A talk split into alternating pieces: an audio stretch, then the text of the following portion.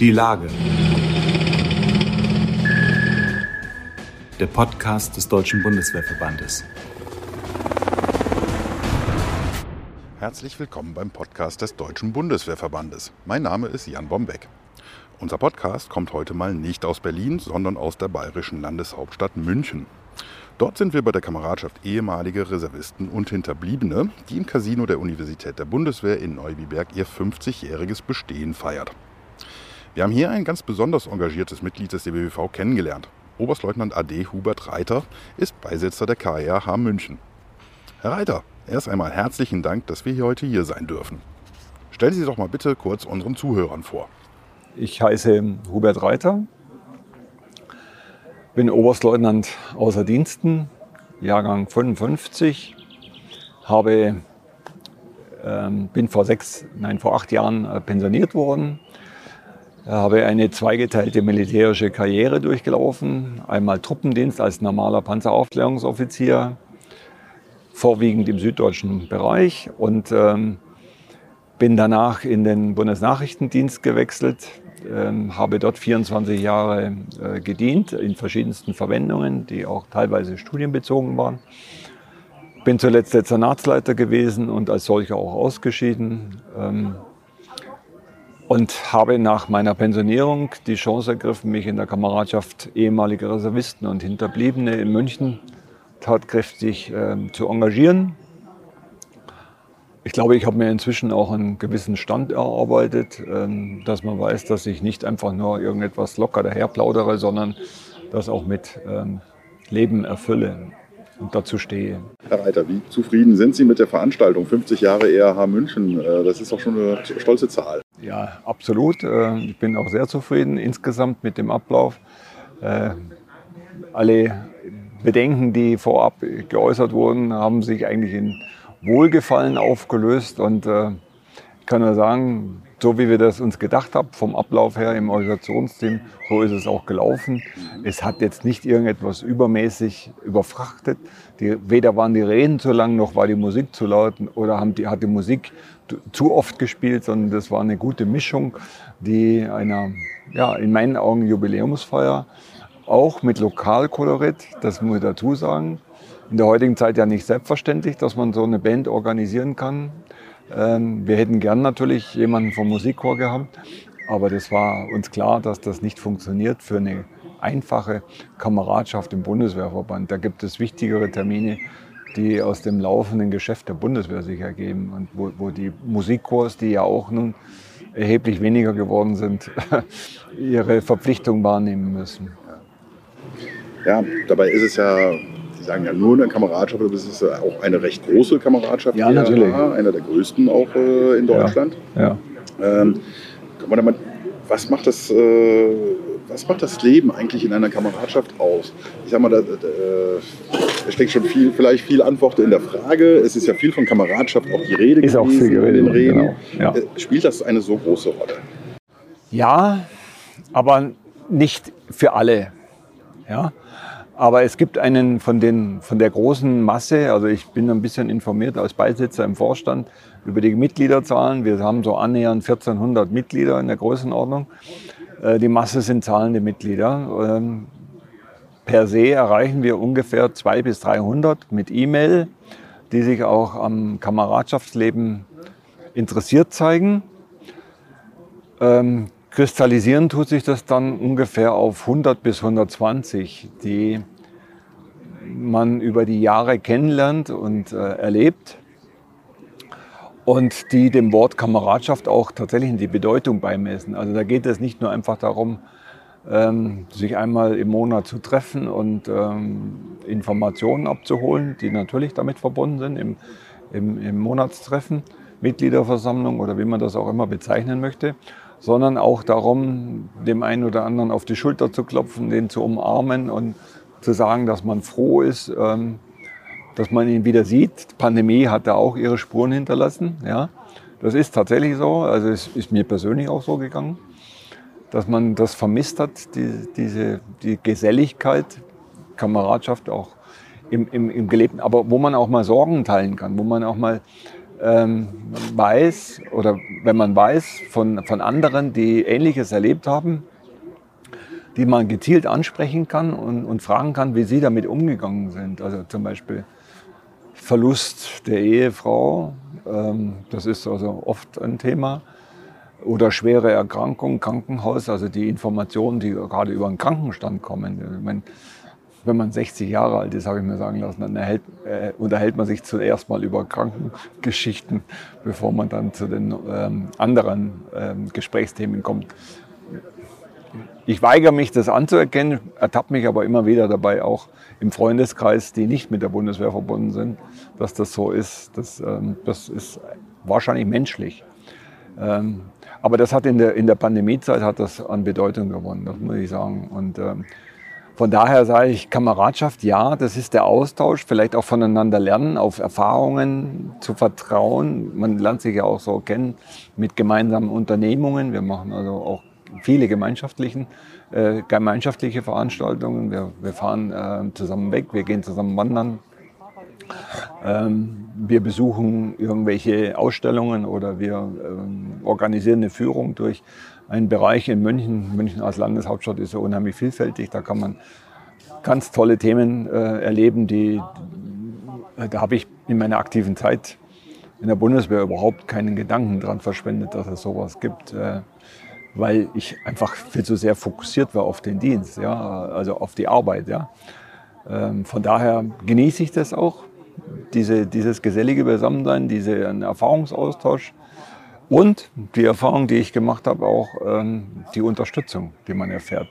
Also wenn man ein Problem hat, es, es, sind auch immer Leute da, die einem helfen, also aktiv auch helfen. Auch mal Hand anlegen zu Hause, mithelfen, irgendwas umzubauen, wegzurücken, wegzufahren. Und, ja. und das, das, denke ich mal, kann man übertragen. Das gilt ja nicht nur für mich. Das machen die in anderen oder die Kameraden äh, auch mit anderen Leuten. Das sind jetzt auch alles Gründe, die Sie nennen, wenn Sie, ich sag mal, jemanden, äh, der jetzt demnächst vielleicht aus dem aktiven Dienst ausscheidet ja. bei der Bundeswehr, sind das so Gründe, die Sie demjenigen auf den Weg geben würden, dazu, es lohnt sich, Mitglied im Verband zu bleiben, bleib in der Kameradschaft, auf jeden weil Fall. du all diese Dinge dort erfährst? Auf jeden Fall. Ich, ich hatte das, wie soll ich sagen, Pech kann man nicht sagen, denn ich habe ja auch in einer selbstständigen Truppenkameradschaft war ich Mitglied, aber sie war etwas außerhalb des Dienstes. Äh, also des, des Bundeswehr, der Bundeswehrorganisation, nämlich im BND oder Amt für Militärkunde, das können Sie jetzt halten, wie Sie wollen. Ähm, da haben wir auch das gepflegt. Da war die Kameradschaft aber auf, den Arbeit, auf das Arbeitsumfeld bezogen. Und als der Dienst zu Ende war, die, die Pensionierung kam, habe ich festgestellt, hoppla, da ist ja erstmal nichts mehr danach. Und ähm, gerade auch durch die Verlagerung des Dienstes nach Berlin kam es dazu, dass ich ganz schnell gesagt habe, ja, ich muss mir was anderes suchen. Ich brauche Kontakt zur Bundeswehr und ich kenne Gott sei Dank noch einige Soldaten aus meiner aktiven Zeit. Die spreche ich an. Ich gehe mal zu der Kameradschaft, melde mich da an als Mitglied und ich muss, was soll ich sagen, ich bin mit offenen Armen empfangen worden. Also es war nicht so, dass die Leute gesagt haben, ja, ein junger Schnösel oder so, ähm, obwohl ich das ja auch nicht mehr war. Aber und ich habe ich habe auch von Anfang an zu erkennen gegeben, dass ich, mich, dass ich bereit bin, mich einzubringen. Also ich habe sofort an verschiedenen Betreuungsfahrten teilgenommen, habe mein Fachwissen, das ich hatte aus der Bundeswehrzeit wie auch aus der Zeit beim Dienst, eingebracht und habe den Leuten etwas erklären können, was sie bis dato nicht wussten. Und das war dankbar. Äh, da war Dankbarkeit dahinter. Das haben die aufgenommen, aufgesogen, waren interessiert. Und so bin ich da hineingewachsen. Und ich, ja, was bin ich jetzt? Jetzt bin ich ähm, acht Jahre bin ich bei der Kameradschaft dabei und ähm, die Leute haben gemerkt, dass sie sich auf mich verlassen können und ich versuche meinen Teil einzubringen da. Das ist, glaube ich, das Wesentliche. Wenn sich jeder so begreift, dass er ein kleines Rädchen im Getriebe ist und mit seinen Fähigkeiten Möglichkeiten einbringt in ein gemeinsames Ganzes, dann kann das, das gemeinsame Ganze auch nur funktionieren und, und gelingen. Ja? Also das ist so meine Idee dahinter. Ja. Vielleicht ist noch eine Frage. Wir, wir haben ja jetzt viel darüber gesprochen, über das, äh, die Aktivitäten in einer Kameradschaft, äh, EAH, was dort passiert, was die Leute, was die Leute bewegt, die Menschen. Ähm, Gibt es etwas, wo noch der Verband oder die Verbandsspitze vielleicht noch aktiver werden müsste in Bezug auf die Kameradschaften, auf, die, äh, auf der Basisebene? Dann gibt es Dinge, die Sie besonders beschäftigen hier ähm, und wo Sie meinen, da könnte der Verband noch ein bisschen mehr leisten? Ja, also ich bin jetzt in der Beziehung eigentlich noch relativ neu. Ich habe leider letztes Jahr die Chance nicht gehabt, auf die Hauptversammlung zu fahren, weil ich tatsächlich eine Woche bevor der Termin anstand, an Corona erkrankt war und zwar massiv, so dass ich ins Krankenhaus musste und ähm, den Termin ähm, absagen musste, beziehungsweise mein Vertreter dann aktiviert wurde. Aber ich hätte natürlich liebend gern mal äh, eine, Landes äh, eine Bundesversammlung, Hauptversammlung, wie es heißt, erlebt und, und, und diese Zusammenarbeit live mitgemacht. Bis zur, Haupt-, bis zur Landesversammlung habe ich diese ganzen Geschichten ja jetzt schon einmal erlebt gehabt. Und äh, das hat mich schon begeistert. Und äh, wenn ich sehe, wie wir als ehemalige in München, aus dem Großraum München ähm, Anträge formuliert haben, die ja nicht nur sich mit, mit den Belangen der ehemaligen, sondern auch mit Gesellschaftspolitik, mit Verbandspolitik beschäftigt habe, haben, ohne dass ich jetzt sagen im Einzelnen aufzählen kann, was, was das genau für Anträge waren, weil das habe ich nicht mehr memoriert. Also, aber wir haben, das war ein Ringen in der Standardkameradschaft um, die, um das Wording, um, um, um ähm, dank auch unseres Vorsitzenden, ähm, das so zu gestalten, dass es eine möglichst große Mehrheit findet ähm, äh, auf der Landesversammlung und dann als Landes oder Eingang findet in die Anträge, die über die Landesversammlung dann an die Hauptversammlung eingehen. Und da denke ich mal schon, sind wir recht gut aufgestellt seitens der Kameradschaft. Also was den, das generelle Themenumfeld einer ERH angeht. Natürlich muss ich heute sagen, und ich habe das vorhin in meiner Begrüßungsrede auch gesagt, der ERH wachsen heute, heutzutage mehr Aufgaben zu in der Verbandspolitik als, als das in der Vergangenheit war. Da konnte man sich beschränken auf die Belange der ehemaligen. Heute muss man viel mehr gesamtpolitisch, ähm, gesellschaftspolitisch denken, um den Finger in die Wunde zu legen, dort, ähm, wo wir als ehemalige Soldat mit unserem Sachverstand und unserer Erfahrung ähm, uns einbringen können in das, was wir Verteidigungs- und Sicherheitspolitik nennen. Und da gibt es in der Tat Defizite. Äh, und nicht wenige von uns sind diejenigen gewesen, die in den 90er Jahren, als die große Wende kam, gesagt haben, Friedensdividende ist schön, aber bitte nicht um jeden Preis. Und das ist, aber leider hat man diese Stimmen ignoriert. Und äh, ähm, die Bundeswehr wurde eigentlich, die war auch zu dem Zeitpunkt nicht toll aufgestellt. Das muss man dazu sagen. Also das verkennen viele, die die sagen, früher war alles besser. Es, es hätte immer besser sein können in der Landesverteidigung. Wir haben 1990, als ich aus der Truppe gewechselt bin, in der Amtsverwendung auch schon Defizite gehabt. Und, äh, aber dann wurde es drastisch schlimmer, weil man alles, was gut war, mit einem Schlag als Friedensdividende aufgelöst hat und bewährte Strukturen über Bord geschmissen hat, ohne sicherzustellen, und das ist das, was ich am meisten bedauere und wo ich auch sage, da muss man den Finger in die Wunde legen, wo sind all diese, diese Pläne geblieben, Vorgaben geblieben, die man hatte in den Schubladen, die man jetzt nicht mehr reaktivieren kann. Ähm, wenn wir von Kameraden oder zivilen Menschen gefragt werden, wissend, dass wir ehemalige Bundeswehrangehörige äh, sind und uns gefragt werden, wie schaut es denn mit dem zivilen Katastrophenschutz aus, der Vorsorge im Krisenfall, was, hat, was macht denn der Staat? Da können wir auch nur mit den Schultern zucken, weil wir nicht wissen, was davon noch tatsächlich vorhanden ist. Die Nachfragen oder die Bemühungen mit den Möglichkeiten, die man heute hat in der Informationstechnologie, zeigen uns aber, dass so gut wie nichts mehr davon da ist. Selbst die per se angenommenen Pläne in der Schublade existieren nicht mehr. Man, wüsst, bei, bei man weiß, man, ja, also das ist so mein Eindruck, der sich da, daraus ergibt, dass eigentlich wieder bei Null angefangen wird, um Krisenprävention zu betreiben. Natürlich im nationalen Sinne, also für die, für die Bundesrepublik Deutschland, nicht jetzt für, für irgendeinen Staat im Ausland. Äh, da haben wir das ja im Rahmen der Auslandseinsätze auch gemacht. Aber nein, für uns selber.